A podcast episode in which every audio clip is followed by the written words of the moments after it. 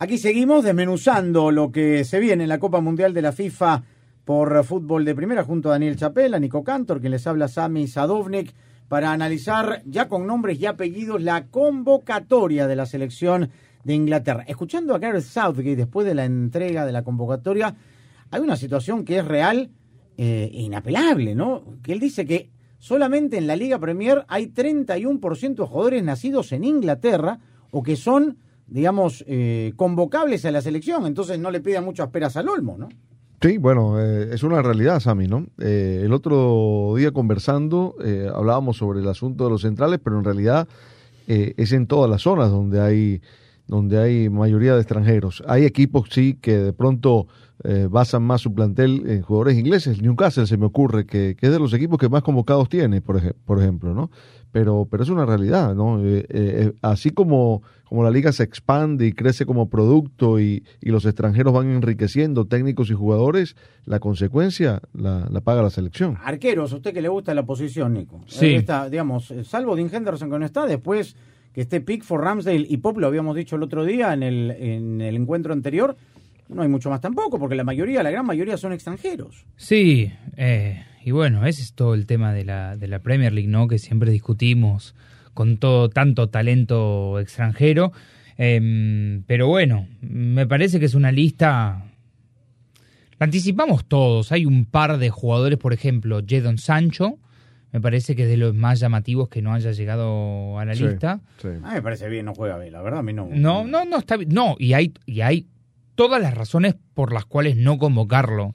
Eh, Rashford, que, que, me parece que en el discurso público inglés tanta gente dudó de que si iba a llegar o no al Mundial, termina llegando. Llega Kyle Walker y llega Calvin Phillips, que no jugó un solo minuto con el City, ¿ah?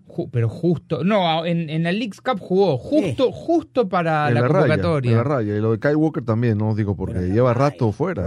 Y lleva mucho lateral derecho en esa ¿cómo va, convocatoria. Tren Alexander Arnold, eh, Tripier, que te puede jugar Tripier, te puede jugar de tres también, y Kyle Walker. Hmm. Y, Ben White, que también es lateral derecho. Eh, también, Ben White. esa, esa es clave. Claro. Eh, bueno, que te puede jugar de, tres también. Eso es lo que pasa, que tiene con, las lesiones de, James, de Chilwell y eso, entonces tiene...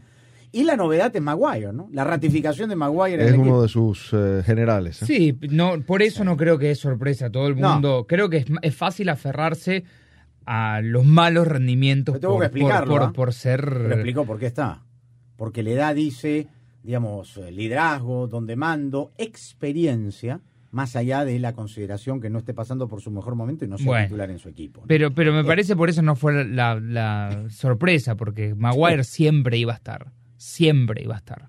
Y va a ser titular, ¿eh? Los latinos se están haciendo notar en todas las disciplinas y posiciones de poder en Estados Unidos.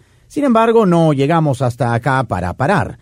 En Toyota creemos que aún nos queda mucho por recorrer y pavimentar el camino para las nuevas generaciones que empujan a toda la comunidad hacia nuevos horizontes. Y aunque el camino sea difícil, nunca tenemos que parar, porque juntos estamos yendo cada vez más lejos. ¿Cuántos nombres de centrales se nos ocurrirían ahora para decir tiene que estar este y no Maguire? No, el único eh, quizás Minx, pero tampoco. pero está Conor Cody, está Harry Maguire, eh, Joe es de lateral izquierdo. Ben White juega de lateral izquierdo en el Arsenal también. Stones es central. Eh, Dyer es central, digamos en línea de tres centrales. White Arsenal, dije Newcastle. Sí, es Arsenal, y ese juega también de tres. Entonces, a mí me llama me, gusta que esté con Gallagher, un chico, digamos, de, la cantera del Chelsea. James Madison también es novedad. Madison no está. El otro año que me tocó hacer un partido en Newcastle, Madison no había estado convocado desde mayo del 2020. Sí. Desde el 2020. Es el goleador del Leicester y es el generador, el máximo asistente del equipo. Es, interesante porque, porque viene jugando bien Madison, viene jugando bien para ser convocado desde antes a la selección de Inglaterra y justo ahora, tipo, ¿qué, qué cambió ahora comparado a los últimos...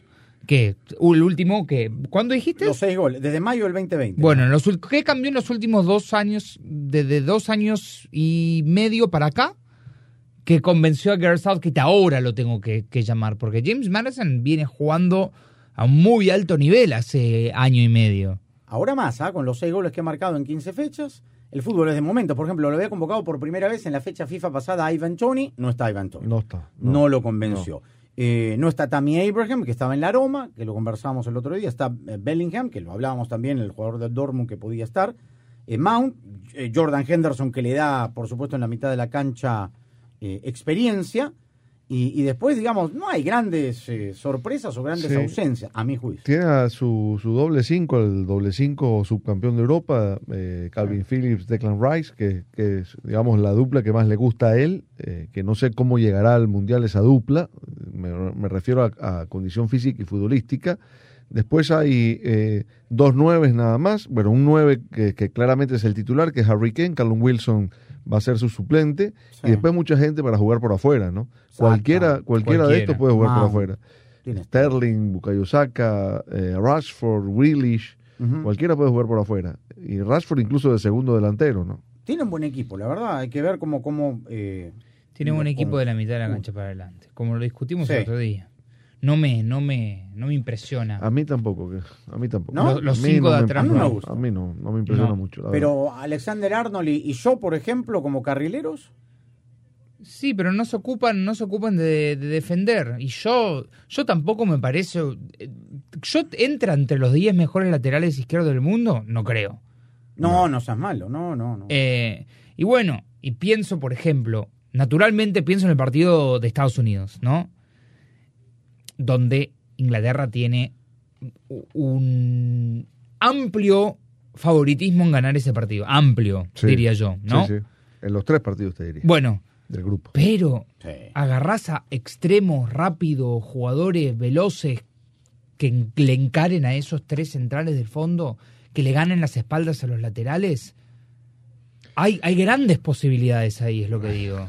Sí, hay que empezar a imaginar ese partido. Yo, yo, yo no sé qué tanto eh, Estados Unidos ante un rival así pueda, pueda generar tanto juego, ¿no? Eh, el asunto es cuánto ataquen a esos centrales y en qué condiciones, ¿no? Hmm. Eh, cuánto pueda ser capaz de cortar esa mitad de cancha de Inglaterra. Eh, los centrales ingleses son duros para, para, para los mano a mano, para los duelos. Sobre todo si juega con tres centrales, ¿no? Que es lo más probable por cómo juega Southgate. ¿no? Correcto. O sea, a quien ponga. Tres para tres. Estados Es Unidos juega todos. 4-3-3. Claro. Tres para tres. A Cody, Hmm. a Dyer, que está jugando de titular. Yo no sé si Maguire va a ser titular en la consideración de Southgate para el debut. Yo creo que sí, ¿eh? Yo Pero- creo que Maguire va a ser titular en los tres partidos para Southgate. Al menos que se mande una macada, una no, macana claro. terrible, terrible. A mí Para... me gusta, tiene buen equipo, ¿eh? la verdad. Para trascender otra vez. Hmm. Para trascender, para estar entre los cuatro primeros como hace, Eso es trascender. como hace cuatro años. Ojo, hace, hace, No, cua- trascender es hace cuatro años están pidiendo que It's Coming Home. Creo que para ellos trascender Bueno, es ganarla. Eh, eh, como esto hay que decirlo antes, yo, yo Inglaterra, por supuesto que no dudo que va a pasar eh, a octavos, grupos, sí. pero no lo veo más allá de cuartos. El cruce Hmm. sería con el grupo de... A- Argentina.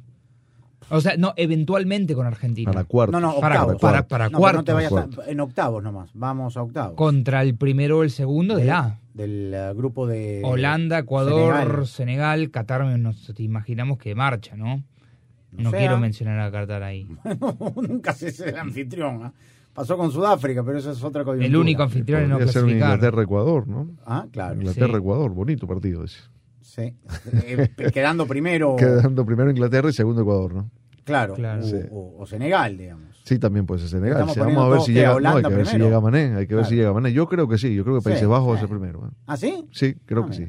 Bueno, ¿Que Senegal va a ser primero? Países Bajos, No. Países Bajos. Ah, ah, ah. eh, no te asustes. Por ahí, pues Senegal Sí, segundo. yo también. Me Bueno, parece así las cosas. demasiada jerarquía. Téngale fe a Bangal, téngale Sí. fe. Y a los Three Lions que están en el Mundial con esta buena convocatoria. Hasta la próxima.